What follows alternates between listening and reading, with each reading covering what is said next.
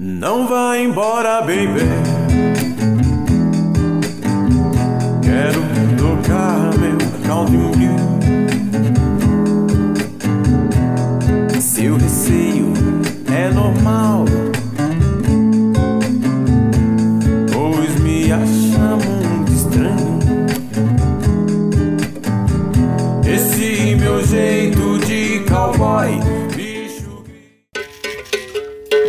Começando o lugar de quarentena. Tempos de pandemia e como acontece em todas as feridas, a cura vem pelas bordas. Estamos fazendo esse podcast para entender e compartilhar diferentes vivências e impactos do Covid-19 nas periferias, partindo dos distritos de Parelheiros e Marcilac. Uma realização do coletivo Arperifa, diretamente do extremo da sul de São Paulo, que comunica na intenção de engajar a quebrada. Hoje vamos falar sobre a reabertura do comércio. Estamos com três convidados e vou pedir para eles se apresentarem e em seguida dizer como está a situação da pandemia aí no bairro de vocês. Oi, gente, eu sou Alexia, conhecida como Amora também. E deixa eu ver.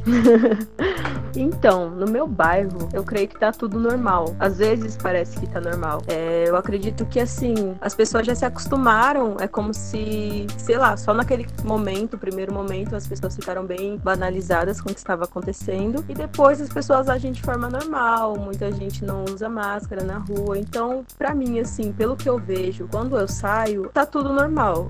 Então, eu acredito que pra eles nada tá acontecendo, né? Ou já se acostumaram com o fato de, entre aspas, vamos todos morrer. e é isso, gente.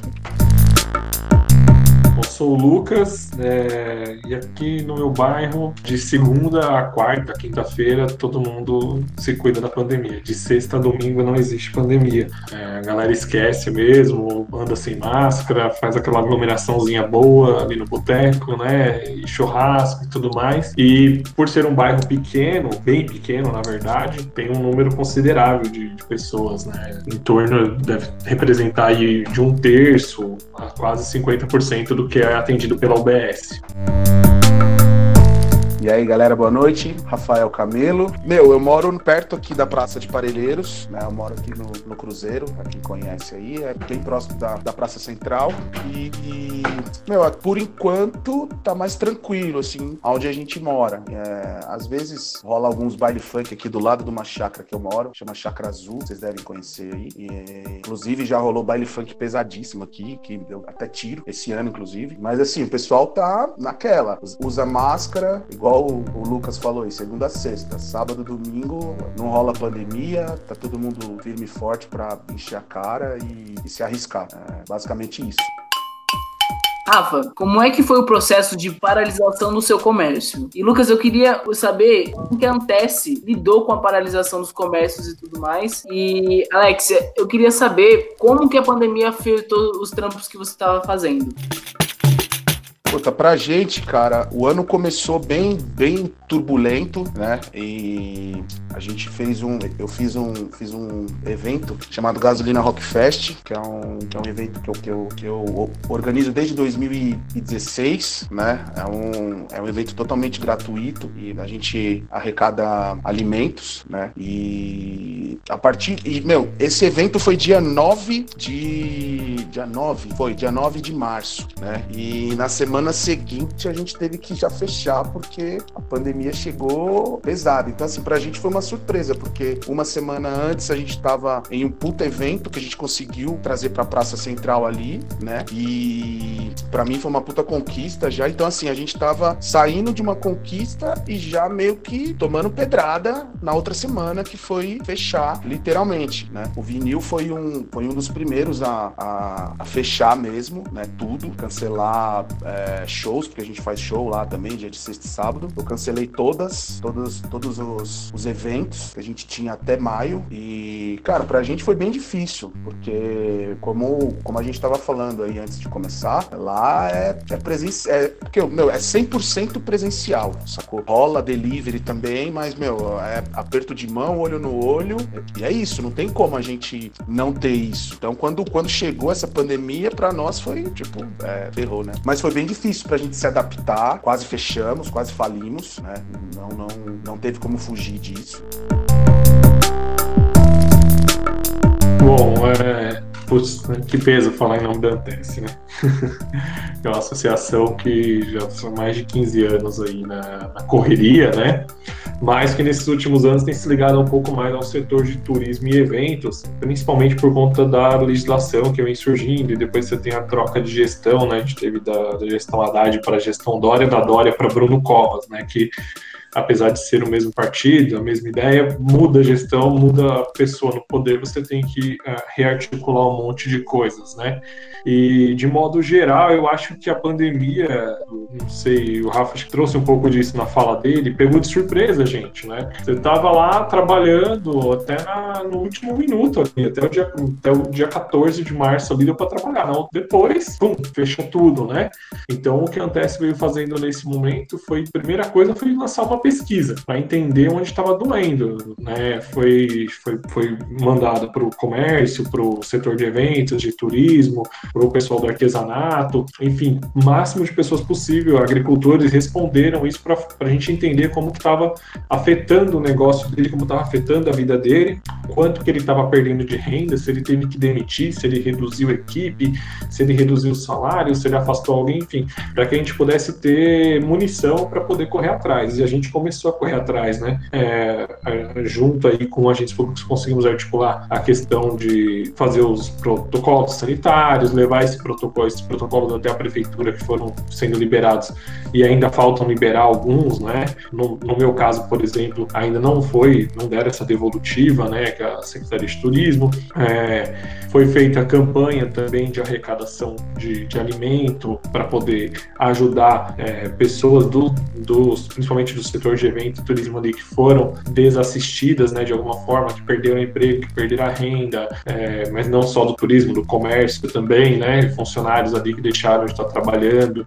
Enfim, o que a gente pôde prestar foi mais essa, essa assistência e também entramos numa campanha de crédito, né? Cobrando. E, cara, eu vou falar para você, é, eu perdi a esperança de ter acesso ao crédito mas nós embreamos assim, enquanto associação, é, mesmo com o Sebrae, atrás do Sebrae, atrás de, de atores públicos, para tentar abrir portas de crédito, mas realmente foi muito difícil, viu? Assim, é, o que nós tivemos de resposta foi o Banco do Povo não está dando conta, a Caixa não está dando conta, né? Então, nós tentamos é, colocar os, os, associados num caminho, né? E orientar eles para que eles pudessem também é, buscar saídas né? Não só centralizar na associação, mas também uma capacitação ali, isso muito com o apoio do Sebrae também, que ia dar continuidade no, no negócio deles, e muitos conseguiram. Alguns conseguiram crédito, outros conseguiram, por exemplo, colocar finanças em ordem, né? Conseguiram mudar um, um pouco a característica do negócio, enfim, foram ações que não focaram apenas no protocolo, na retomada ou no crédito, mas assim, na gestão do negócio. Foi como a gente conseguiu se encontrar para ajudar. É isso. Então, gente, sobre os trampos que eu fazia, foi, foi bem engraçado como as coisas aconteceram, né? Engraçado, assim, bem entre aspas mesmo, porque, assim, foi um momento da minha vida que, assim, resumindo, eu trabalho com recreação infantil, entre outras coisas que eu trabalho com crianças também, entre outras coisas que eu faço. E é um momento que eu parei, assim, da minha vida, logo no começo do ano, eu falei, não, vou me especializar nisso, porque era, era mais um hobby mesmo, que eu pesquisava na internet, absorvi o máximo de conteúdo possível. Aí eu tinha tirado esse começo de ano, falei assim, não, meu, é vou me especializar nisso, é o que eu quero e vamos que vamos. Aí, logo em seguida, eu consegui um emprego, né, pra, com meios de pagar essa especialização. E logo em seguida veio a pandemia, veio tudo, aí fiquei o quê? Desempregada. Aí eu falei, mano, e agora? O que eu vou fazer? E, sei lá, no começo eu fiquei bem aflita, porque fui mandada embora. Eu falei, o que, que eu vou fazer? Só que, para mim e para as pessoas ao meu redor, entre aspas, né, eu acredito que foi algo melhor. Não que seja bom a pandemia, né, gente? Mas a gente despertou esse lado criativo da gente. O que, que eu vou fazer a partir daqui? O que, que eu posso fazer para melhorar? Porque fecharam os comércios, tudo, meu, não dava para usar nada. E a gente teve que despertar um lado criativo e olhar mais para o que a gente poderia fazer em relação a tudo isso que tá acontecendo. Então, para mim foi algo que no começo assim eu fiquei bem, bem abalada, mas depois eu consegui desenvolver bem as coisas que eu queria. Eu tô usando esse tempo para estudar e absorver o máximo de conteúdo que eu consigo para depois que acabar essa pandemia, eu consegui fazer algo, sabe? E aí eu tô usando esse tempo mais para dedicar às pessoas que eu conheço, é, ajudar no que elas precisam com o pouco que eu tenho. Então é isso que tem acontecido no meu dia a dia, porque eu também sou grupo de risco e no momento é o máximo que eu consigo fazer, mas eu fico muito contente por conseguir fazer alguma coisa, sabe? Perante a tudo isso que tá acontecendo. Aí é isso, gente. Bom, Rafa, você fechou o seu comércio totalmente ou os serviços de delivery te ajudou nesses tempos, te ajudou a se manter, você conseguiu dar uma remediada ali ou você fechou e já era?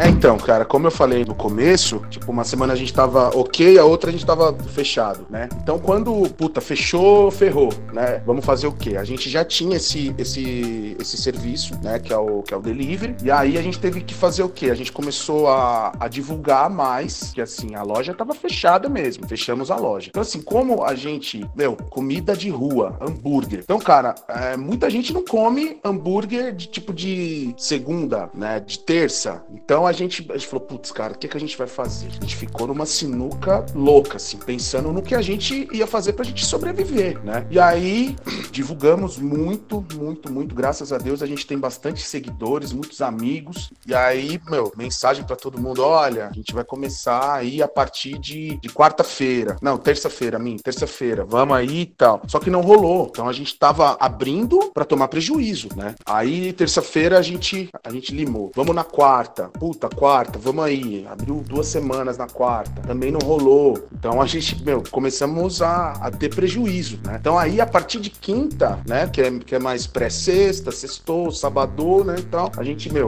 acertamos na quinta. Então a gente começou quinta, sexta e sábado, né? Domingo também. E aí foi o que meio que salvou a gente, né? E, cara, foi muito difícil para a gente se manter, porque como a loja já estava estabilizada, a gente tinha que trabalhar o nosso delivery também. Só que não era a hora ainda, entendeu? Então a gente foi forçado, né, a, a meio que, puta, vamos aí, né? Deu aquele estalo para a gente poder trabalhar o nosso delivery. Foi bom? Manteve? Cara, não, não manteve, né? Porque foi bem difícil, assim, pra gente poder, porra, pagar uma conta de água, de luz, sacou? Não foi fácil, né, pra gente é, se manter. Então, assim, é, para um lado foi bom, saca? A gente conseguiu ali meio que pagar o mínimo de conta, né? Mas, por exemplo, é, o nosso salário, o meu salário, o do meu sócio, a gente, a gente não teve. A gente tá sem salário desde janeiro, entendeu? Então, assim, foi puta baque pra gente. Falou, puta, mano, ferrou. E aí foi quando eu tive ideia de começar a vender as coisas em casa. Sacou? Eu tive que vender a Kombi, que foi o, o início de tudo, pra gente poder é, manter algumas coisas coisas lá pra gente pagar a conta que tava em atraso, entendeu? Então, assim, o nosso delivery é, ajudou. Eu não vou falar que ele foi, ah, foi maravilhoso. Não, não foi. A gente teve, a gente penou muito, assim. Foram três meses que a gente olhou um pro outro e falava, cara, vamos embora daqui, tchau. É, essa pandemia ganhou. A pandemia venceu, entendeu? E mas sobrevivemos, né? Então, é, graças a, a, aos amigos e, e, quem conhece a gente sabe, sabe muito bem do nosso trabalho, da nossa responsabilidade, né? E foi isso, cara. Lucas, a gente te chamou por conta do, do sua articulação acontece e tudo mais, e eu fiquei curioso com essa pesquisa. Eu queria saber como que foi que os comércios da nossa região reagiu no início da quarentena, sabe? O que aconteceu no início e qual foi a mudança de lá até aqui?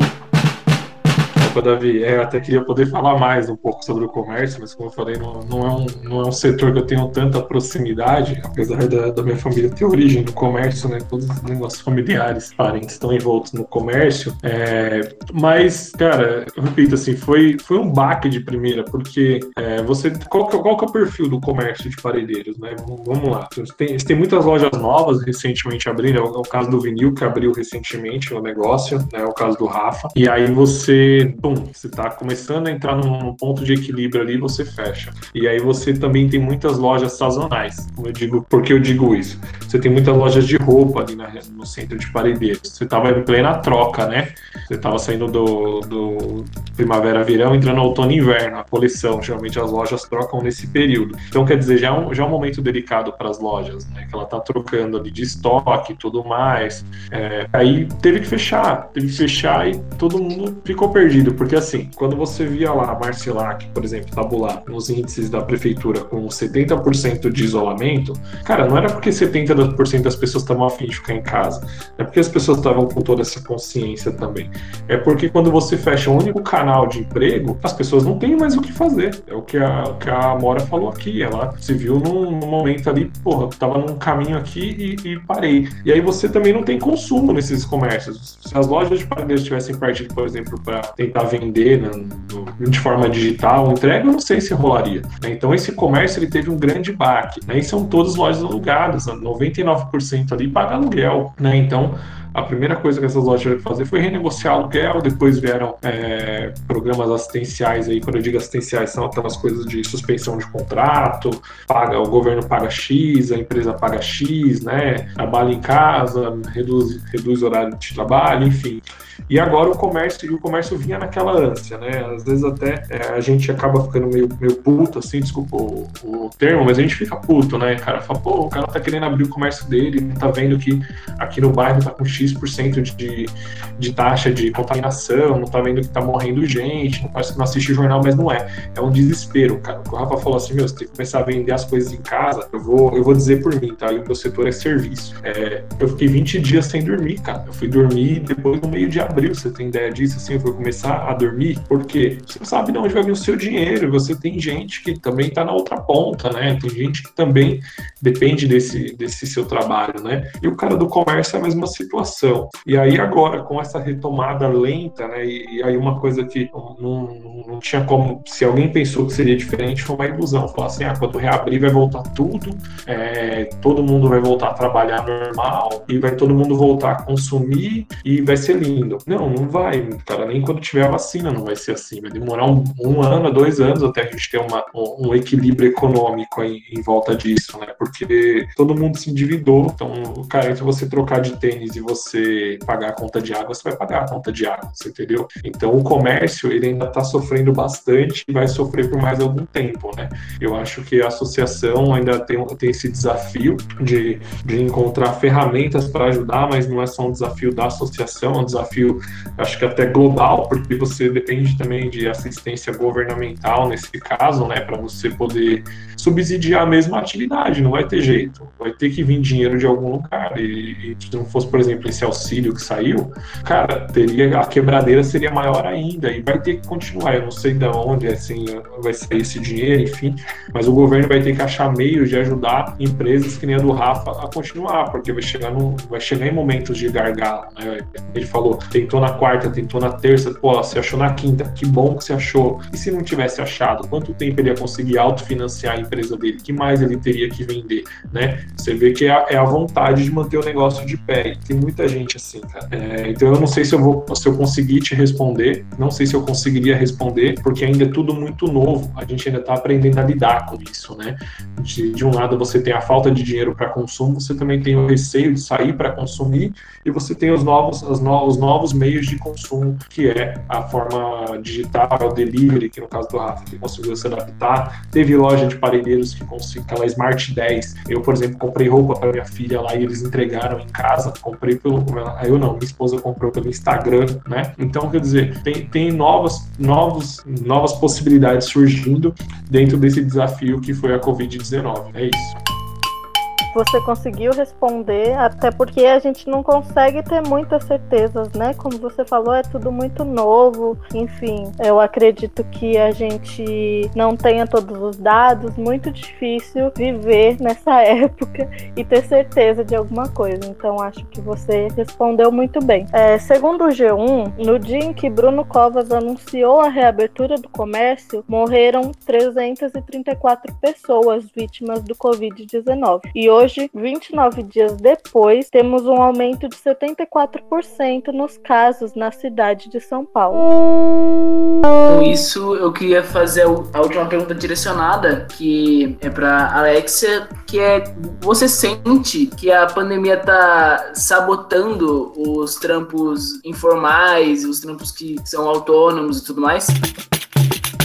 Sim, sim, eu acredito que principalmente os, o, esses trampos, ainda mais na cultura, para quem vive da arte, porque a gente sempre tem que buscar novas maneiras de é, como eu posso dizer, no caso dessa pandemia, muita gente não procurava as coisas que geralmente a gente oferece, coisas, artes, essas coisas, porque as pessoas falam, não, não preciso disso. Elas estão mais preocupadas o quê? Com alimento, com aluguel, quem não estaria. Então a gente teve que fazer o quê? É, o que, que as pessoas estão precisando no momento que a gente pode estar oferecendo para elas. Então foi algo bem complicado, que a gente teve que se virar em 10 para buscar novas maneiras de oferecer algo que as pessoas precisam. Então isso afetou bastante, porque, meu, você é louco, é a nossa vida. Então acredito que não tenha muita coisa assim que a gente possa fazer em relação a isso. Como, não sei se foi o Rafael que falou, foi o Lucas, é, saiu o auxílio, mas não para todos. Foi algo que ajudou bastante, né? Porque, pelo menos para muitas pessoas que eu conheço, porque se não fosse isso, eu nem sei onde a gente estaria. Por causa que, mano, afetou muito, muito, muito mesmo. Então, quanto a isso, meu, não tenho uma opinião assim totalmente formada, porque eu acredito que eu fui bem privilegiada nessa parte. Eu tive ajuda de diversos lados, eu sempre tive pessoas ao meu redor que sempre me ajudaram e, tipo, um ajudando o outro, tá ligado? Tanto na cultura como a própria, na minha própria casa também. Sempre tiveram pessoas que me orientaram, que me ajudaram.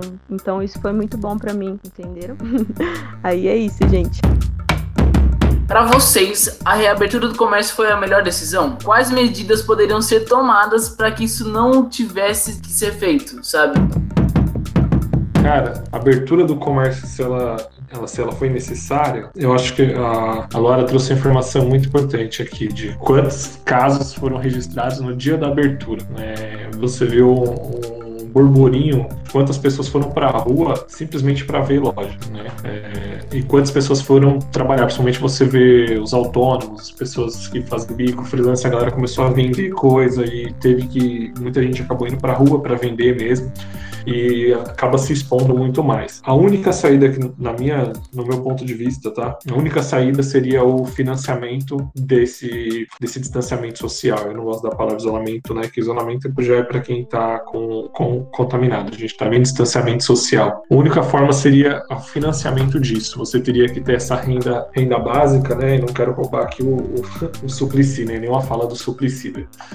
mas você teria que ter é, esse financiamento do, do, da pessoa física, né? Ela teria que ter uma renda para ela não ficar, tipo, que nem a gente ficou sem dormir, vendendo coisa de dentro de casa, também tive que vender, é, para você poder ficar sossegado, para você falar assim, poxa, eu não vou passar fome, eu não vou passar por uma necessidade extrema aqui, né? E tendo, tem, tem um dado importante que a maior parte das pessoas paga aluguel para morar, né? Então, além da alimentação, ainda tem essa questão da moradia e que o governo tivesse dado, possibilitado linhas de crédito reais, reais, né? Porque as linhas de crédito, elas foram criadas, foram criadas de forma lenta, demorou, ela não chegou na ponta. Quando eu digo na ponta, eu tô falando do microempreendedor, do empreendedor informal, do empreendedor de cultura, né? Que, por exemplo, a linha do Banco do Povo, ela estava principalmente voltada para o pessoal da cultura, mas eles não, não conseguem é, dar conta é, tem burocracias, então você acaba criando um caos social que ele vai, ele vai refletir nessa, nessa questão de reabrir, né? Eu sempre digo assim, então a Mora trouxe aqui uma questão assim, cara, é sua vida, você não sabe, porra, o que, que vale mais a pena, seu negócio sua vida, seu, seu dinheiro ou sua vida, cara, sua vida de longe, mas você não vai padecer em casa, sabe? Tipo, cara, você não vai né, passar necessidade sem ter, sem ter pelo menos tentado. Então eu acho que o governo tinha que ter criado ferramentas para mitigar isso, cara, para você poder continuar é, fazendo a roda econômica girar. E por mais que os caras falem, ah, não tem dinheiro para financiar isso, é mentira, cara, porque isso é um dinheiro que retorna. Né? A maior parte da carga tributária do Brasil, ela tá colocada, a carga de imposto, ela tá colocada sobre o consumo. Toda vez que eu compro um hambúrguer do Rafa, eu pago mais imposto do que se eu comprasse um, um serviço, entendeu? Então, na comida que tá a maior parte dos nossos impostos, né? Então, se eu financio pelo menos isso, cara, o mínimo da máquina pública vai continuar girando, a economia vai continuar girando, né? E nisso as empresas teriam fôlego para poder é, voltar, né? E se readequar, enfim. E aí também se a gente consegue, através disso, fazer um isolamento mais drástico, a gente tinha derrubado essa curva de contágio muito antes. Todo mundo, talvez por um choque é, desse, teria conseguido ter uma consciência também, teria tido calma para poder estudar, para poder ouvir, para poder entender. E aí a gente teria uma volta mais tranquila e mais consciente por parte tanto do consumidor quanto também das lojas que teriam é, e as empresas que teriam possibilidade de se preparar melhor também. Cara, o Lucas falou. é, puta, acho que tudo que eu queria falar. Obrigado, irmão, de verdade. Cara, pra gente. A, a gente teve que, que, que meter as caras, saca? Primeiro porque a gente não conseguiu é, empréstimo algum, a gente não conseguiu auxílio nenhum. Cara, a gente. A gente precisa viver, tá ligado? A gente tem muita conta pra pagar. E chegou uma hora que eu falei pro meu sócio assim: a gente olhava um, um pro outro, a gente, cara, e aí? Vamos fechar, vamos embora, sacou? E aí, quando veio essa, putz, vai reabrir?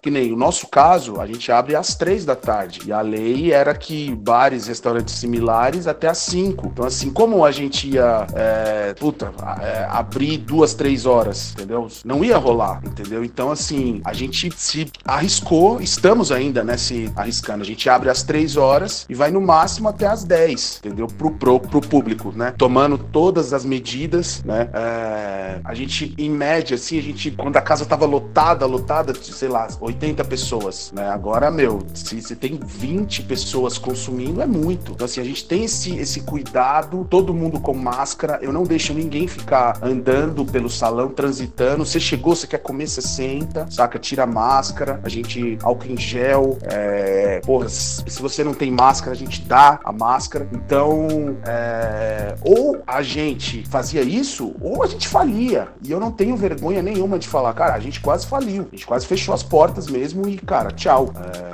e aí foi isso, a gente tá se arriscando ao máximo. Inclusive, é, na semana, na sexta-feira passada, a gente teve visita da GCM, sacou? E, e eu fui pra, meu, fui pra cima conversar, debater. é, eles foram super de boa, assim, eles pararam, ficaram olhando, né? E aí eu olhei e falei, meu Deus do céu, eu vou tomar uma multa, eu vou fechar. Sabe aquele desespero que dá de você tá trabalhando, só que você tá errado, cara, infelizmente, né? Não tá ainda liberado pra você fazer isso, né? Então eu tive que sair, falei, putz, eu vou lá conversar com ele. Saí pra conversar, expliquei, né? Falei, meu, eu- preciso fazer isso, senão eu vou, eu vou falir, eu vou fechar e tal. Cara, o policial ele simplesmente olhou pra mim e falou assim: "Meu, fica tranquilo, do jeito que você tá fazendo ali, eu eu tô vendo daqui de fora que tá OK. As pessoas estão sentadas, tá, tá todo mundo de máscara, então você tá cuidando do seu cliente. E assim, não tem aglomeração nenhuma, sabe? Então assim, ele ele ele foi super de boa e eu eu consegui meio que me, ah, puta, que bom, cara, que bom que o cara não veio aqui pra fechar e pra me multar, entendeu? Então assim, são riscos que eu tô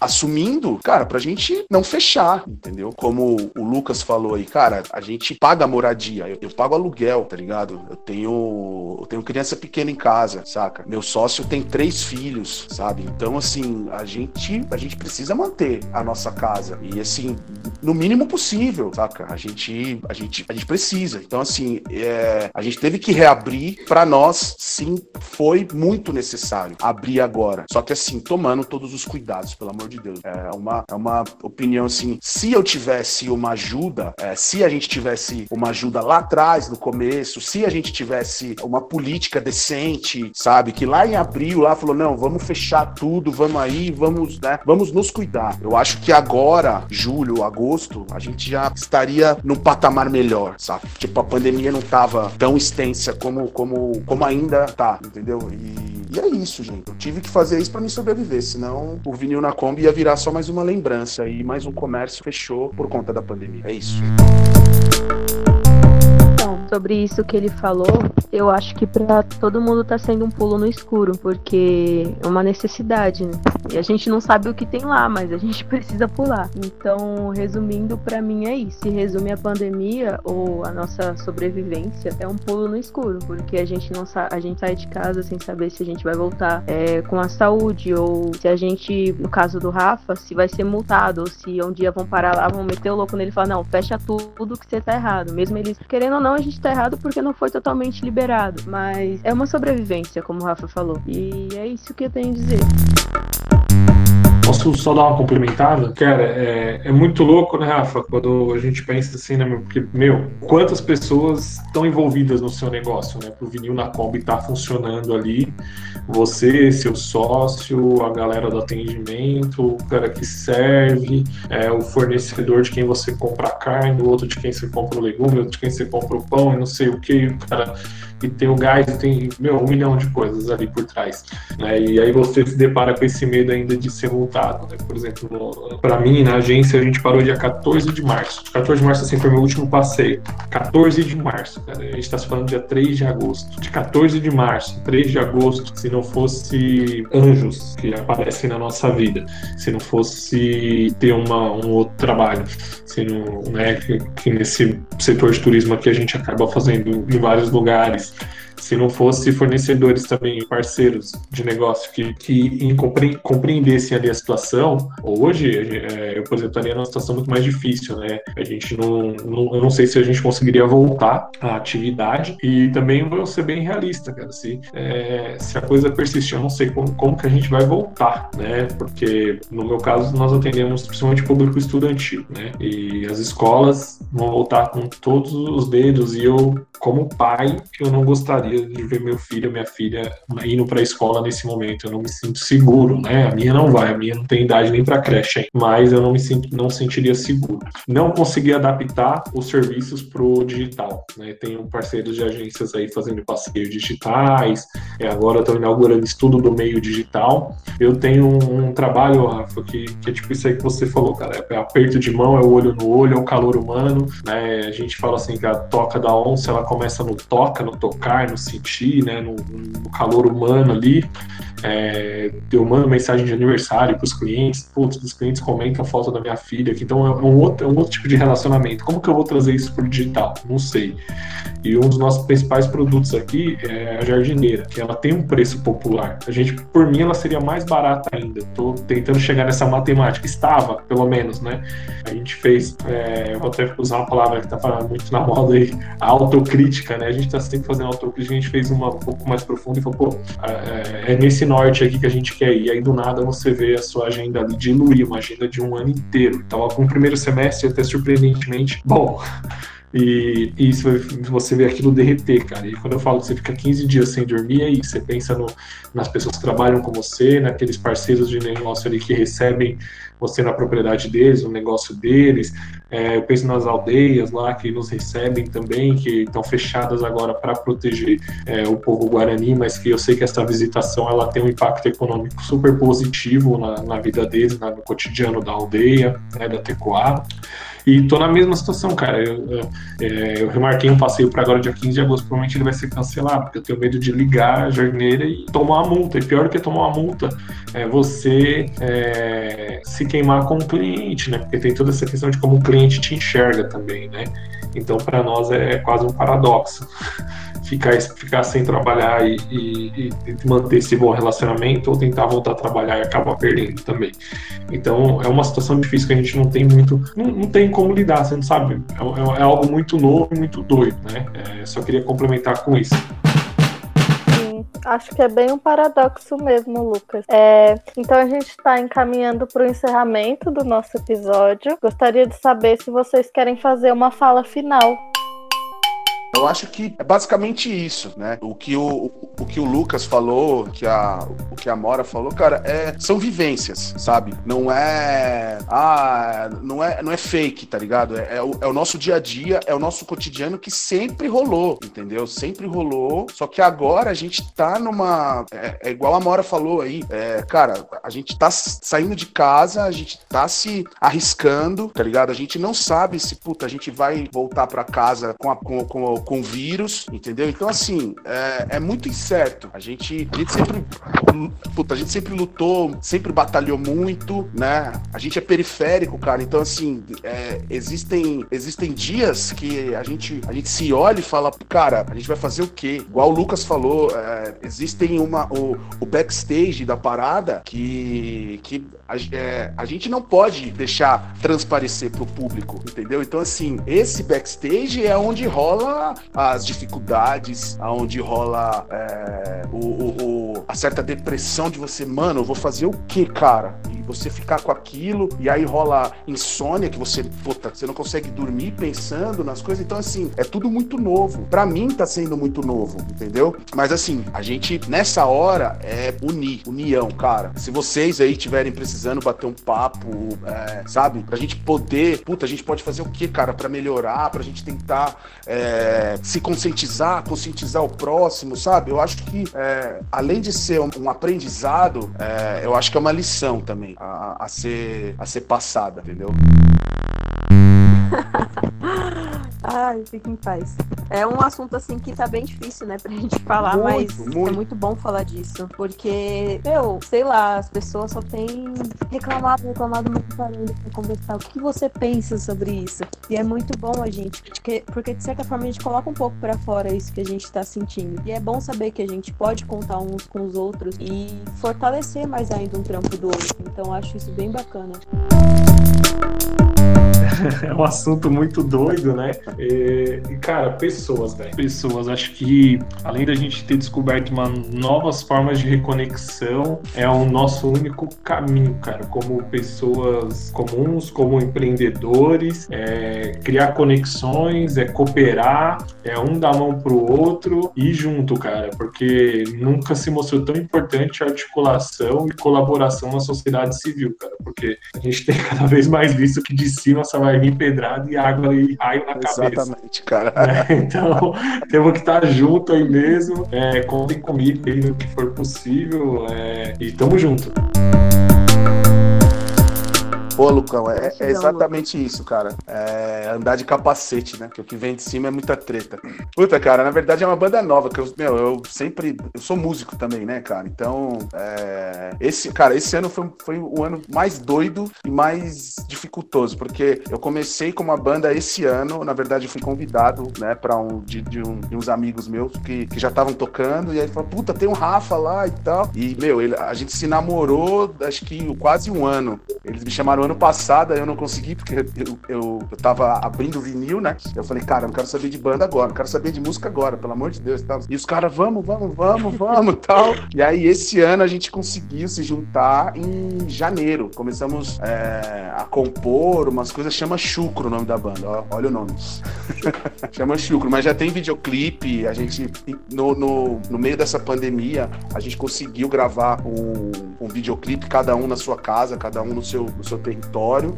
Inclusive, se vocês quiserem acessar lá YouTube, coloca Chucro Lutar Vencer. É, E é isso, a gente tá gravando o, o nosso primeiro disco. E aí sai, acho que em janeiro do ano que vem. Aí, e aí a gente vai ver o que vai ser, né? Que até então ninguém sabe de nada. e é isso, gente. Valeu. Ah, que massa. Eu vou aproveitar o ensejo e, para além da banda Chucro, pedir as redes sociais de vocês, seja do comércio, enfim, as redes pessoais mesmo. Cara, é, tem o meu Instagram, rafaelcamelo.vk, é, pode adicionar lá, a gente troca ideia. Tem o, o do vinil na Kombi.burger, que é o Instagram. Tem a página lá no Facebook também, é só colocar vinil na Kombi que você acha a gente. E eu vou falar das minhas outras páginas também, dos meus outros projetos, tá? Quem quiser conhecer um pouco, é só entrar lá no Instagram. Tem o, o Gasolina Rock Fest, que é um, que é um evento beneficente que a gente faz aqui é, em Parelheiros desde 2016, onde a gente arrecada é, alimentos. E, e tem a minha banda, chucro.hardcore. Sigam lá pra vocês quem gostar de, de barulho, de dedo na cara, principalmente do Bolsonaro. É um prato cheio. Vou acessar agora. E é isso, gente. Obrigado aí. Minha, o meu Instagram está como Amoraçu e o meu Facebook é Alexia Rufino. Acredito que tenhamos mais, muitos amigos em comum, então é muito fácil de achar. e é isso, gente. O Insta, eu vou passar só o Insta. né? o Insta profissional é o arroba da Onca, né? Lá vai conseguir ter acesso a todos os nossos trabalhos, né? E o pessoal é arroba lucasduarte.92. Não só é trabalho, no outro tem algumas participações que eu consigo fazer em alguns rolês aí super positivos, e aí eu acabo postando só no pessoal. E vira e mexe sai algum texto lá, doido. Legal. É, queria agradecer a participação de todos vocês. Muito obrigada. É, foi ótima a conversa, por mais que seja um tema super pesado, né? Difícil falado, mas foi muito bom conversar com vocês. Quero agradecer também a todas e todos e todos que estão nos ouvindo. É, e falar que o Arquiperifa entende que uma narrativa não dá conta de cobrir a diversidade de experiências existentes. E disso nasce o lugar de quarentena. Lembramos que as opiniões expressas pelos convidados não necessariamente refletem as opiniões e posicionamentos do coletivo. A vinheta da vez foi na voz do Tuca Murundu, cantor, compositor, percussionista e desenhista, morador de Parelheiros desde os 14 anos.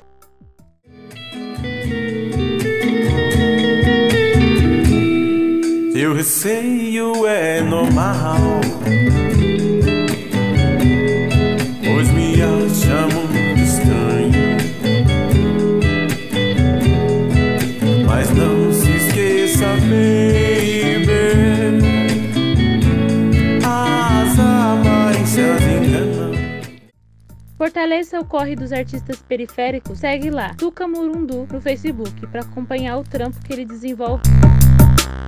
Então é isso. Se cuidem, fiquem ligados e até mais.